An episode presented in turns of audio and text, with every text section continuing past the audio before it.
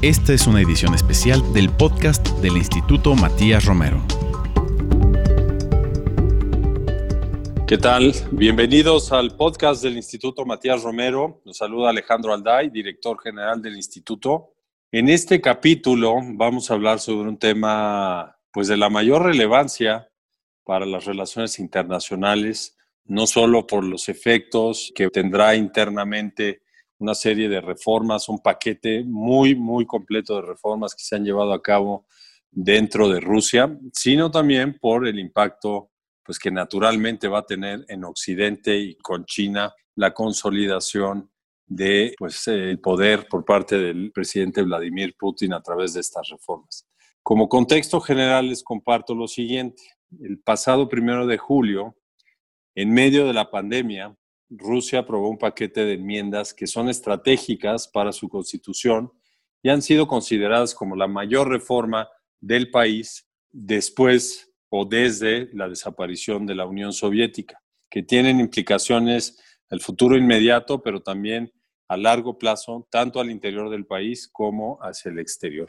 Y para poder comprender mejor estas reformas y conversar sobre este tema, pues tenemos un experto y tenemos un, un gran eh, amigo y, una persona de, gran renombre, que es el embajador Rubén Beltrán. Es un embajador eminente de México, miembro del Servicio Exterior, que durante muchos años ha dedicado su carrera a la diplomacia en favor de México, ha cubierto enormes puestos como cónsul en Los Ángeles, en Nueva York, fue subsecretario para América Latina y el Caribe, ha sido embajador en Chile, pero sobre todo el día de hoy es pertinente su paso por Rusia, en donde fue embajador de México durante algunos años.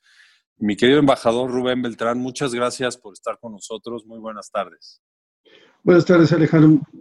Eh, muchas gracias por recibir un saludo a la, a la, audiencia. Y para mí, como exalumno de, de Instituto Matías Romero, es un privilegio estar aquí en este, en este podcast y felicitar a, eh, a, ti y a todo el equipo del Instituto Matías Romero por el esfuerzo de difusión de los temas internacionales de nuestra agenda. Así que muchas gracias. Gracias, embajador. Pues entrando en materia de difusión de lo que pasa en el mundo, vamos a hablar sobre Rusia. Para entrar en materia y poner en contexto a nuestro auditorio, ¿por qué no nos compartes cómo debemos entender la forma en que el sistema político de Rusia funciona? La Federación Rusa, es el nombre correcto, completo, formal del país. ¿Cómo funciona? Porque estamos muy acostumbrados a los modelos occidentales y es importante entenderlo para poder después darle su justa dimensión a las reformas que más tarde vas a tratar. Bueno, en primer lugar, dos cosas. Me gustaría un poco citar directamente a Churchill en ese discurso de 1939, donde decía, no puedo predecir qué es lo que va a hacer o venir de Rusia, qué va a pasar con Rusia, porque sin duda es un acertijo envuelto en un misterio dentro de un enigma. Y luego continuaba Churchill, que es una parte que se nos olvida de la cita, continuaba Churchill y decía, pero tal vez hay una llave para entenderlo, y esa llave es el interés nacional de Rusia. Con esa cita de Churchill, te diría que se nos olvida en ocasiones que el Estado ruso es un Estado muy joven. También en ocasiones perdemos de vista que lo que es hoy la Federación de Rusia es el producto de tres movimientos cataclísmicos que sucedieron en un solo siglo. En un solo siglo terminó en el siglo XX 300 años de la dinastía de los Romanov, triunfó la revolución después de la cruenta guerra de 1917 a 1923 de la revolución socialista y ese mismo siglo, al final, termina también la Unión Soviética y nace la Federación de Rusia. Entonces, la primera cosa que te contestaría es un Estado muy joven y no deja de ser un Estado en formación. Por otro lado, también me gustaría señalar algo que tú comentabas, que tienes razón, el decir que se trata de estas reformas, son unas reformas de gran calado. Pero la primera reforma de gran calado fue sin duda lo que se llama hoy en día la Constitución Yeltsin de 1993, que fue la que le dio forma a lo que hoy conocemos como el Estado ruso, que está compuesto por 85 sujetos de derecho, 22 repúblicas, 46 regiones, 8 territorios, 3 ciudades federales, y esos sujetos de derecho son los que componen la Federación de Rusia, y los cuales se mantiene una tradición que data desde la época de los Zares, en que estos sujetos de derecho que antes conformaban el imperio ruso y ahora conforman la Federación de Rusia, en mucho mantienen sus tradiciones, su religión, su lengua y su forma de gobierno. Por eso nos explicamos que haya 22 repúblicas dentro de la, Federación de Rusia y nos explicamos también cómo, por ejemplo, en el Kremlin de Kazán, en la República de Tataristán, dentro del Kremlin, existe una catedral ortodoxa con una mezquita musulmana. Entonces, es un ente multilingüe, multiétnico, que abarca 11 usos horarios, su territorio, y que hoy en día se gobierna a partir de esta constitución del 93 mediante este esquema de federación a través de una estructura federal que dicta las normas principales, que está establecido a través de la Duma, o la sería el equivalente a la Cámara de Diputados, por otro lado el Consejo de la Federación, un Poder Judicial Federal y desde luego un presidente que sobre todo se hace cargo de política exterior, dirección de la economía y defensa, sobre todo, y un primer ministro que es el jefe de gobierno que se encarga de todas las otras ramas. Pero es muy importante destacar que por lo menos en, el papel, en lo que está escrito, hay una gran latitud de libertad de acción de los entes, sobre todo a través de las repúblicas y las regiones que la constituyen. La nueva reforma que entra en vigor tiene un cambio, deja de ser una estructura menos presidencialista. No dudamos en pensar que a pesar de que la constitución del 93 se pensó como una república semipresidencialista, el poder de la presidencia sigue siendo fundamental.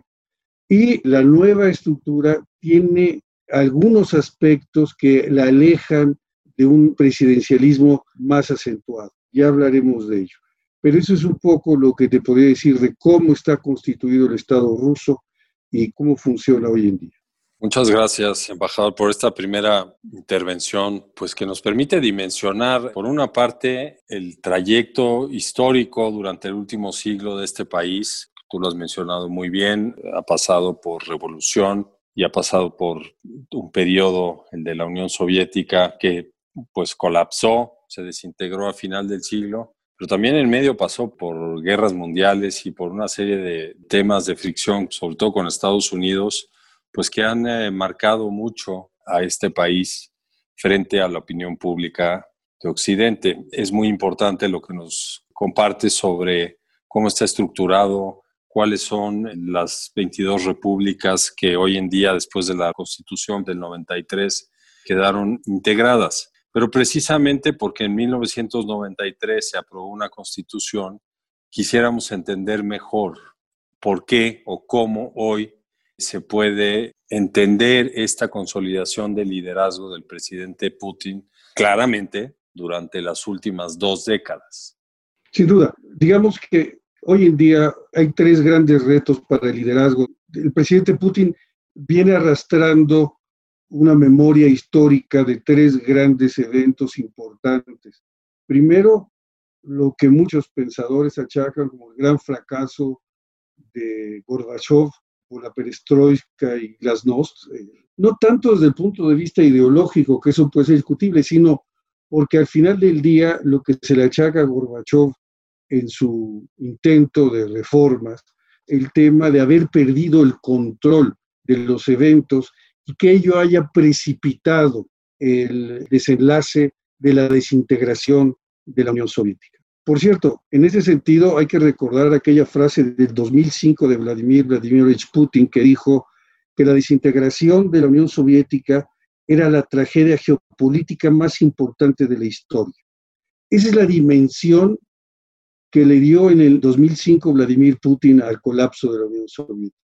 Por otro lado, Vladimir Putin arrastra también la herencia de la presidencia de Yeltsin, el primer presidente, que instaura una serie de reformas, sobre todo en la parte económica, conocidas como política de choque, por este economista neoliberal Gaidar, que fue el líder, el, el arquitecto de las reformas económicas de la naciente Federación de Rusia y que vino con esas reformas, con esa política de choque, lo que devino fue una enorme crisis económica y política, pero sobre todo económica, donde la situación que el pueblo ya venía arrastrando de una pobreza creciente, se vino todavía una pobreza mayor. La solución de Yeltsin para hacer frente a esta hecatombe económica, social que se le vino encima, donde, por ejemplo, la expectativa de vida de los hombres pasó de 64 a 57 años y de las mujeres de 71 a 67 años. El alcoholismo subió 60% en esa época. Lo que Yeltsin utilizó como herramientas, primero para hacerse de recursos, fue una política bestial de privatización, lo que se conoció como la época del capitalismo salvaje que vivió Rusia en sus primeros años. Pero también, por otro lado, ya al final de su gestión, ya en el, a partir del 97, cuando gana la elección del 97 y ya se va perfilando, lo que le ayuda son préstamos del Fondo Monetario Internacional, el último por 25 mil millones de dólares que mantiene a flote y que ayuda a que más o menos estabilice con alfileres la economía. La verdad es que el candidato del Partido Comunista ya rumbo a las elecciones del 99 estaba muy apuntalado, tenía mucho respaldo del pueblo, pero los analistas señalan que hubo una gran inyección de recursos de los que ahora llamamos oligarcas rusos, aliados de Yeltsin en esta política de privatización, con lo cual la campaña de Yeltsin lo lleva y lo catapulta a una victoria. Ahora, Ahí, al final, en el 99, cede el poder a quien había apuntado como su primer ministro, que era Vladimir Putin. Llega Putin al poder y se enfrenta a las elecciones del año 2000 y ya es cuando llega a ser presidente. En ese sentido, lo que quiero señalar es que en la mente, sin duda, de un líder como Putin, está en varios temas que quiere evitar o que quiere minimizar con la reforma. Primero, un fracaso de una reforma tipo perestroika que se sale del control del líder, un fracaso de un excesivo alianza con el capital y un descontrol político como sufrió Yeltsin al poder, y él mismo, de su propia experiencia, evitar situaciones como la que él mismo vivió a partir del 2008, cuando le deja el poder, estoy haciendo una expresión muy liberal, a Medvedev, que era el primer ministro, para que sea el presidente. Un tándem que le costó muy caro a Rusia y que le costó muy caro a Putin, en el sentido de que Medvedev empezó a ser objeto, digamos, de intentos de romance político con Occidente, pero además donde dio muestras de independencia en temas que son extraordinariamente sensibles, y por eso cité a Churchill al principio, para el interés nacional de Rusia, y que fue desde Nueva York, precisamente la resolución 1973 de 2011, en la cual se aprobó el no-fly zone de Libia que trajo la caída de Gaddafi. Y no es ningún secreto que después de ello hubo una disputa tremenda y el primer ministro Putin le reclamó de manera airada, pública. Esto no fue ningún secreto, no fue ninguna cartita, no fue ninguna llamada públicamente en una conferencia de prensa, le reclamó Medvedev que hubiera tomado esa decisión con su abstención, permitir que pasara la resolución 1973. Esos son los tres momentos que señalan los analistas que la nueva reforma quiere evitar. Evitar que haya un evento que ponga en riesgo lo logrado hasta ahora. Se habla de progress, se habla de avances, de breakthrough, esa es la palabra que usa ahora Putin para, para expresar. Eso es lo que está en el espejo retrovisor de Putin que está viendo hacia adelante.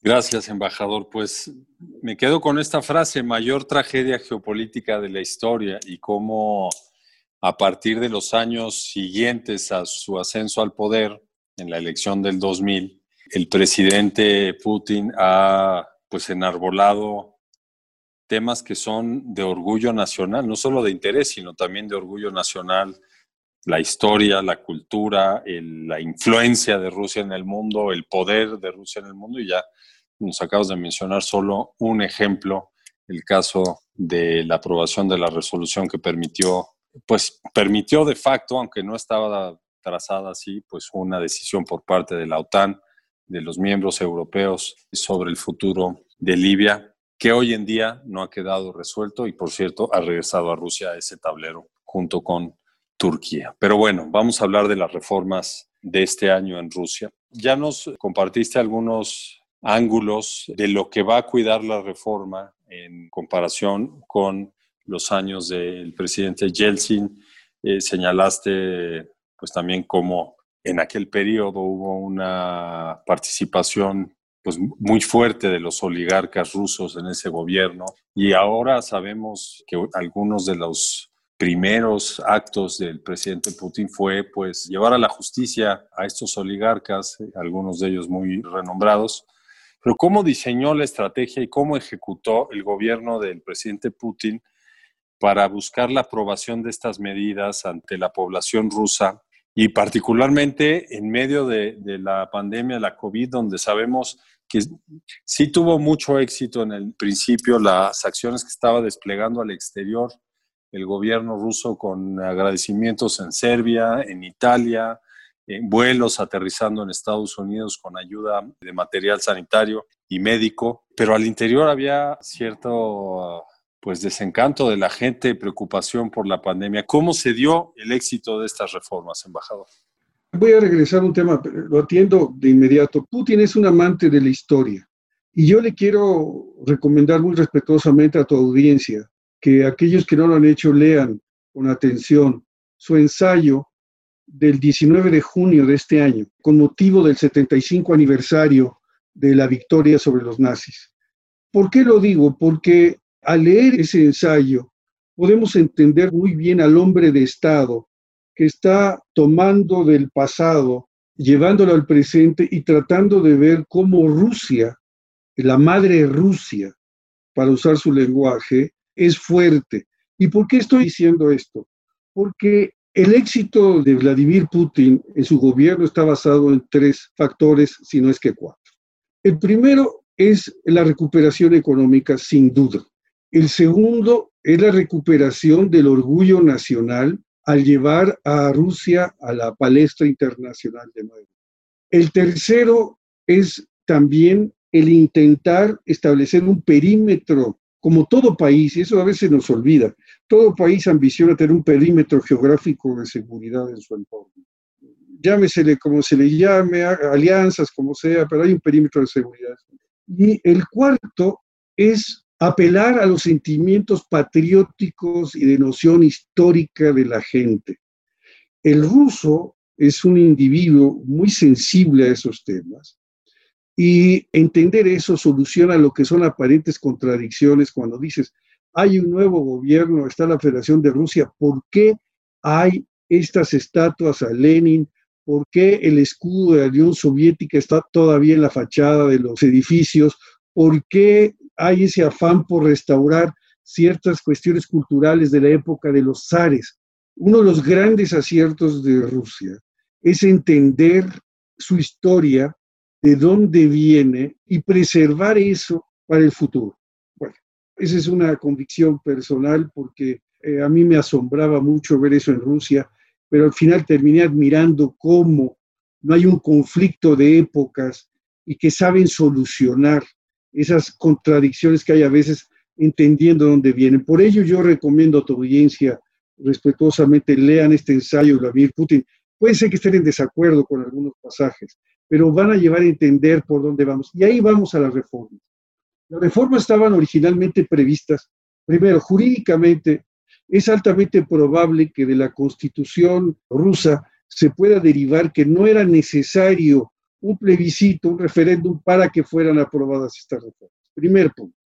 Había elementos, salvo que trataras de cambiar el artículo primero y el artículo segundo y alguno otro que requiere reformas vía una asamblea constituyente, las demás reformas hay juristas, colegas nuestros, que opinan que no era necesario un referéndum.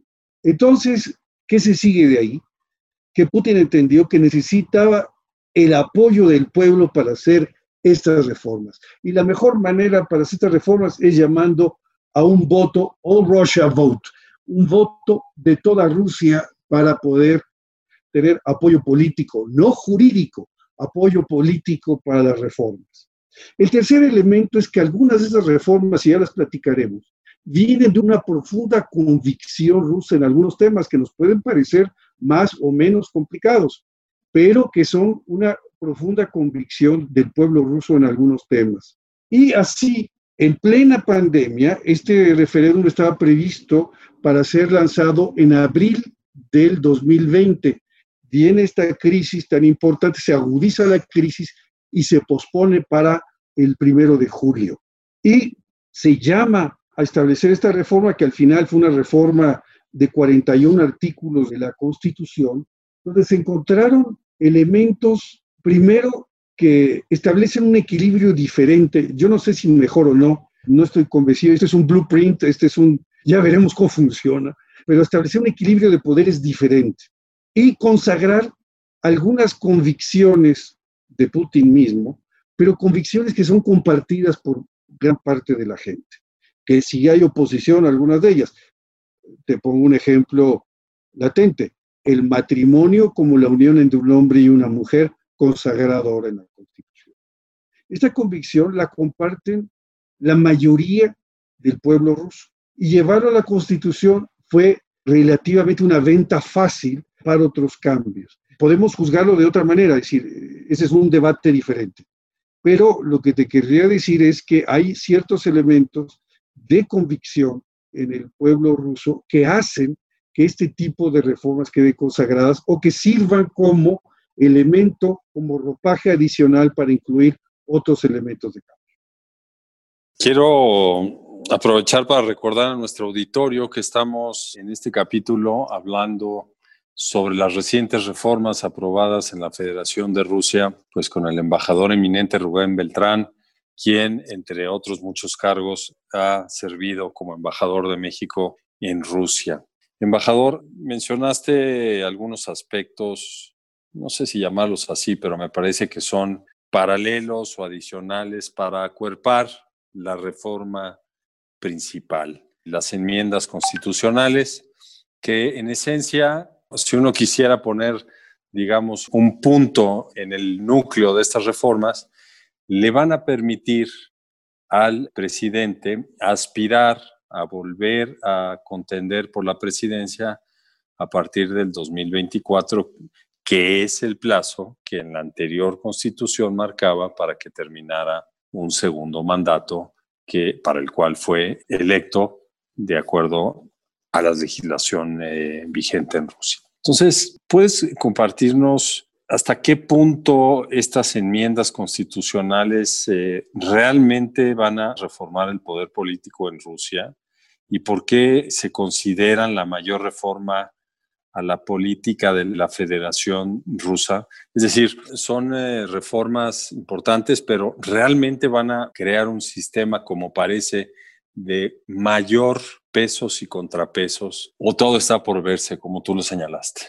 Siempre tú sabes que a partir de una reforma, la ejecución, la implementación de las legislaciones siempre tienen que resistir la prueba de ácido, que es la puesta en práctica, pero yo te diría varias cosas. Primero, sin duda, eh, para ir por orden, si estas reformas remueven el obstáculo para que Vladimir Putin se pueda presentar nuevamente a la presidencia, porque remueven una sola expresión que es en fila o consecutiva, esa palabra, y esto permite servir varios términos.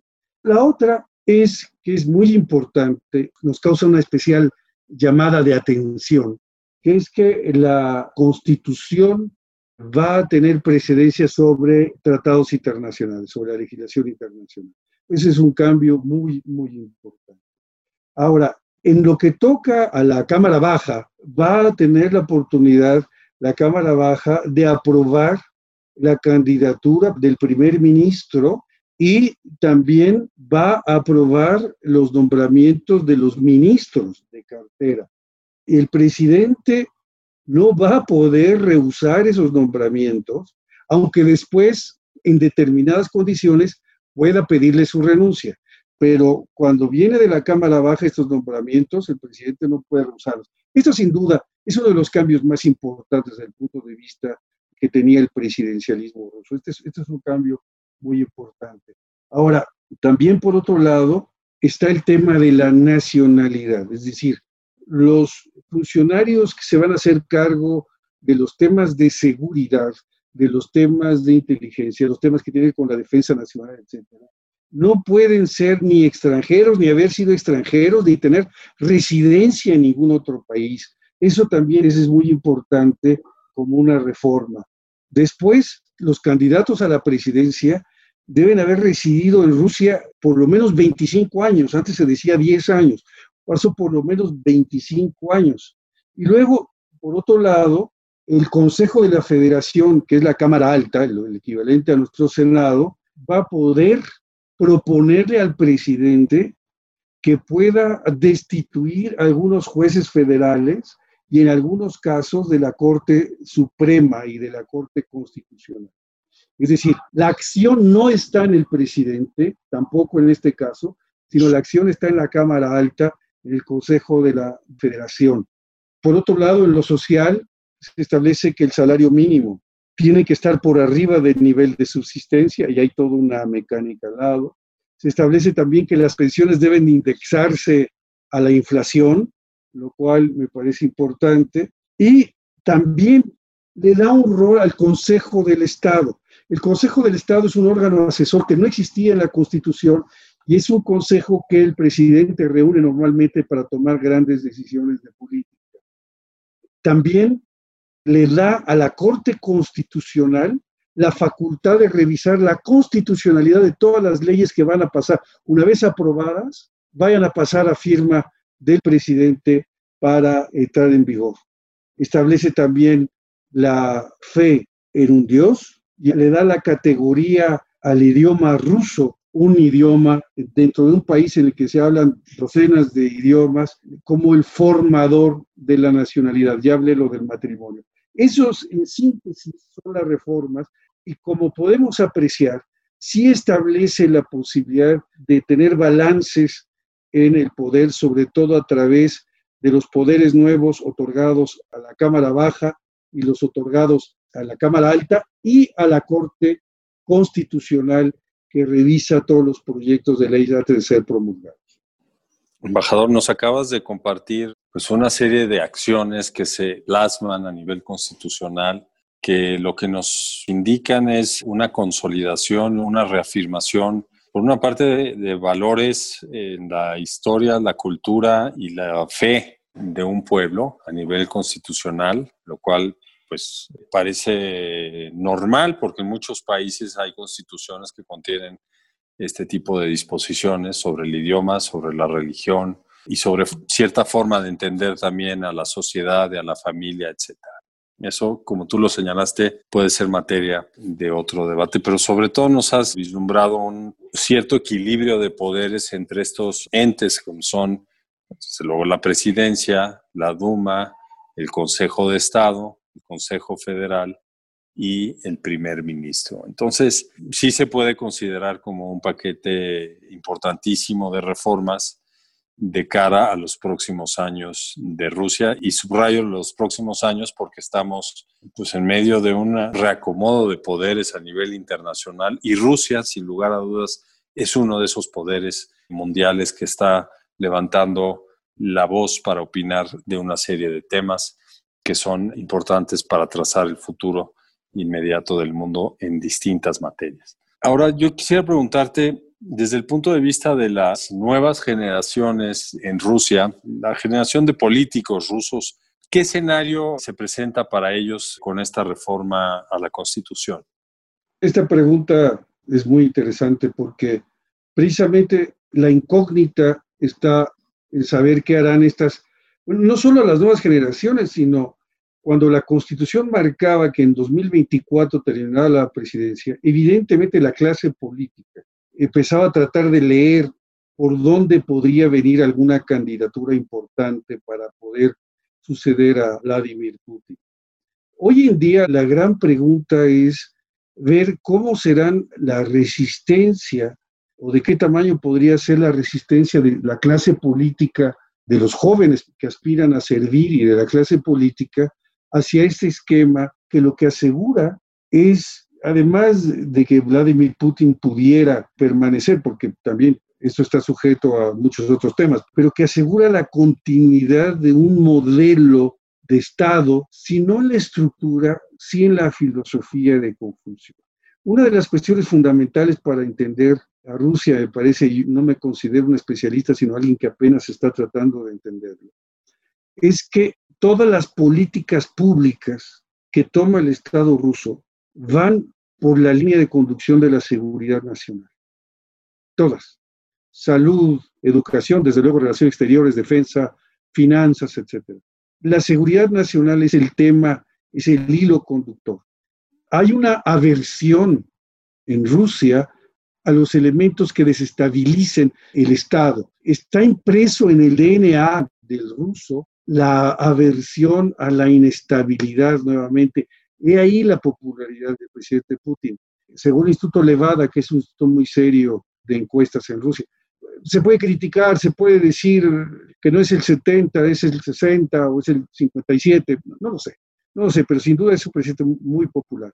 Y sin duda, la estrategia de mediano y largo plazo es ver cómo vas a sumar a esas juventudes políticas de servidores, etcétera, cuando te das cuenta, y eso se ve en Belarus, por ejemplo, cómo es inevitable que la edad y el tiempo en el servicio vaya erosionando ciertos liderazgos. Aquí lo admirable de este movimiento es en dos tiempos. Es decir, Vladimir Putin es un judoka en serio, practica el judo, pero además, eso lo vemos en la política exterior rusa y lo vemos en muchas cosas, es no dejar que la contraparte, no digo el enemigo, la contraparte esté con los dos pies seguros, sino que esté en constante movimiento y tal vez inestable en algunas cosas. Por ello, es de llamar la atención esta jugada de largo plazo. No es una jugada fabricada en 2023 al cuarto para las 12. Es una jugada a muy largo plazo. Y es una jugada que además él mismo cambió. Si vemos la propuesta que él había hecho en enero, en esa no se vislumbraba la permanencia en la presidencia de quien estuviera. Es decir, yo lo que sí me atrevería a pronosticar, eh, a riesgo de que me llames a cuentas en un año y lo admita aquí delante de toda tu audiencia, yo creo que no hemos visto todavía la película completa y habrá que ver cómo se va modulando y cómo esto va cambiando. Pero hay una cosa que es cierta, en la composición de la agenda internacional actual, lo que se requería desde el punto de vista del Estado ruso es dar certidumbre a lo que va a pasar pronto y no dar cabida a un discurso como el de Obama del 2009, donde dijo, y esto le resuena y resuena en el Kremlin todavía, cuando dijo, bueno, habría que ver si lo que necesitamos más es alguien como Medvedev en el futuro, porque representa una nueva línea de pensar y no una línea vieja de pensar como el propio Putin. Es decir, se requiere, a juicio del jefe de Estado, una estabilidad para embarcarse en lo que viene, en este cambio de baraja. Si hubiera un croupier aquí, estaríamos ante un cambio de baraja. Y eso lo vamos a ver. Viene toda la que ya lo has comentado aquí en este foro y lo seguirás comentando, el tema del, Ártico, que es, un tema fundamental en la nueva geopolítica, el hecho de que Canadá no esté, no sea nuestro vecino en el Consejo de Seguridad es un tema muy fuerte para los canadienses, porque son los próximos años los que van a dar cara a lo que viene y Rusia no quiere agarrar desprevenida al cuarto para las 12 con una reformita y a ver si el que llegó llegó y cómo llegó. Yo creo que has dado en el clavo en tu explicación tan amplia con un tema fundamental, no generar inestabilidad. y creo que eso es importantísimo para llevar adelante proyectos nacionales basados, como nos lo has dicho, en la seguridad nacional. Es muy, muy revelador el hecho de que la reforma no permita que alguien que haya tenido, y lo voy a poner entre comillas, contacto con el exterior, participe en estas labores de seguridad. Es decir, ya no permiten ni siquiera que haya ese dilema que hay cuando alguien tiene o doble nacionalidad o estudios en el extranjero o un matrimonio con una extranjera, etcétera. En este caso queda muy claro que no hay margen para ello. Y no te vamos a llamar a cuentas de ninguna manera, porque este es un espacio académico para reflexionar, para generar escenarios y tratar de aclararle al auditorio pues cosas que muchas veces solo se conocen, como en tu caso, al haber estado ahí, al haber estudiado y vemos que sigues estudiando a este país para poder eh, hablar pues con autoridad y con los datos en la mano, ¿no? Como decimos en México, embajador. Lo que sí vamos a hacer es invitarte a que podamos hablar más adelante sobre cómo han sido implementadas estas reformas y sobre el Ártico también, desde luego, es un tema apasionante. Yo quisiera, porque ya no tenemos mucho tiempo, que nos compartas también, de acuerdo a lo que tú observas, cómo puede este paquete de reformas sobre el cual hemos hablado incidir en la política exterior de Rusia y en, pues también su proyecto para posicionarse en todo el mundo en los próximos años. Porque este, vaya que es un tema ante el surgimiento de otra gran potencia ya en activo, digamos, como es China, enfrentada a los Estados Unidos. Por otro lado, la India también empieza a emerger como otro de los polos importantes de poder en Asia. Entonces, ¿qué efectos va a tener, si es que va a tener para la política exterior rusa esta reforma?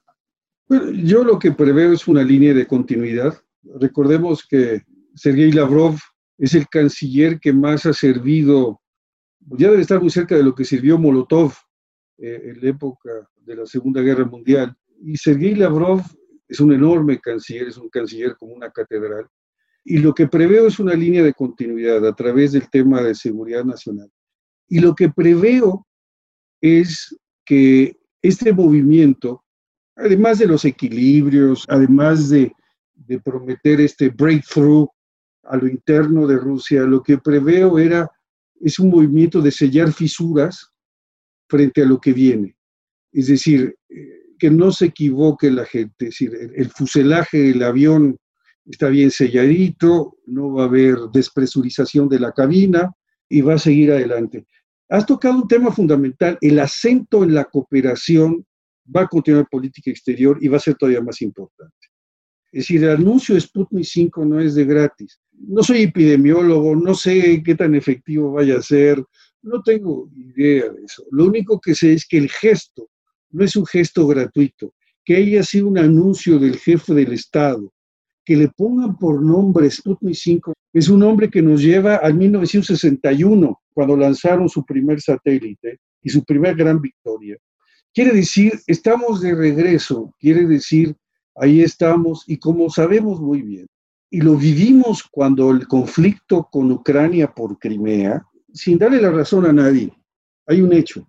Antes, cuando vino Maidán y cuando vino todo el coqueteo de Ucrania con la Unión Europea, con Yanukovych, etcétera, Rusia se la pasó meses diciendo, oiga, vamos a platicar, platiquemos Europa, Ucrania y nosotros, miren, vamos a platicar. Y al final del día lo que sucedió es que en los hechos Rusia está sentada en una mesa en la que no le dejaban sentarse. La parte fundamental de Rusia en su política exterior es estar sentado a la mesa. Esa es la parte fundamental, estar sentado a la mesa y desarrollar una política de cooperación muy agresiva. Fueron de los primeros en llegar a Beirut cuando la terrible explosión que vivimos. Tú lo mencionaste, la cooperación en términos de COVID. No podía ser que China tuviera una vacuna, ellos no. Es decir, es parte del inherente deseo de Rusia de estar en la mesa en el lugar en lo que lean a Putin, 19 de junio de 2020 en sus ensayos, en el lugar que les corresponde históricamente. Muchas gracias, embajador, por esta ilustración que nos has hecho sobre Rusia, sobre las reformas recientes que se han aprobado en verano pasado, el primero de julio, y sobre todo la ayuda que nos das a nosotros y al auditorio para entender cuál es la profundidad de las reformas, el alcance que van a tener y el propósito que tienen como garantes de un proyecto de una nación por otro lado pues es un país con enormes lazos y gran amistad con el nuestro, con México y un país al que admiramos y respetamos muchísimo. Muchas gracias, embajador, por esta charla y ha sido un gusto. Esperamos que pues en el futuro puedas volver a tratar temas de Rusia y de otros temas de tu vasta experiencia en el servicio público eh, como diplomático. Muchas gracias Alejandro, muchas gracias a todo el equipo del Instituto Matías Romero, mi alma mater. Te sientas en la silla que se sentó César Sepúlveda cuando yo cursé el Matías Romero, ya no saques cuentas, por favor. Y un saludo a todos, a toda la audiencia y un privilegio, un honor estar aquí en este foro organizado por mi alma mater, el Instituto Matías Romero. Al contrario, muchas gracias al embajador Rubén Beltrán por su participación en este capítulo del podcast del Instituto Matías Romero, pero sobre todo queremos agradecer a ustedes, a nuestro auditorio por su atención. Les invitamos a que nos escuchen a través de las plataformas Spotify, SoundCloud y Apple Podcast, así como en la página web del instituto y en las redes sociales en donde constantemente estamos publicando y repitiendo nuestros programas. Quiero agradecer a la producción del programa, que estuvo a cargo de Ana Teresa Sainz, la realización eh, a cargo de Jorge Escamilla y también a Gilberto Díaz, responsable de la operación técnica. Me despido de ustedes de este capítulo del podcast. Soy Alejandro Alday. Hasta la próxima. Esta fue una edición especial del podcast del Instituto Matías Romero.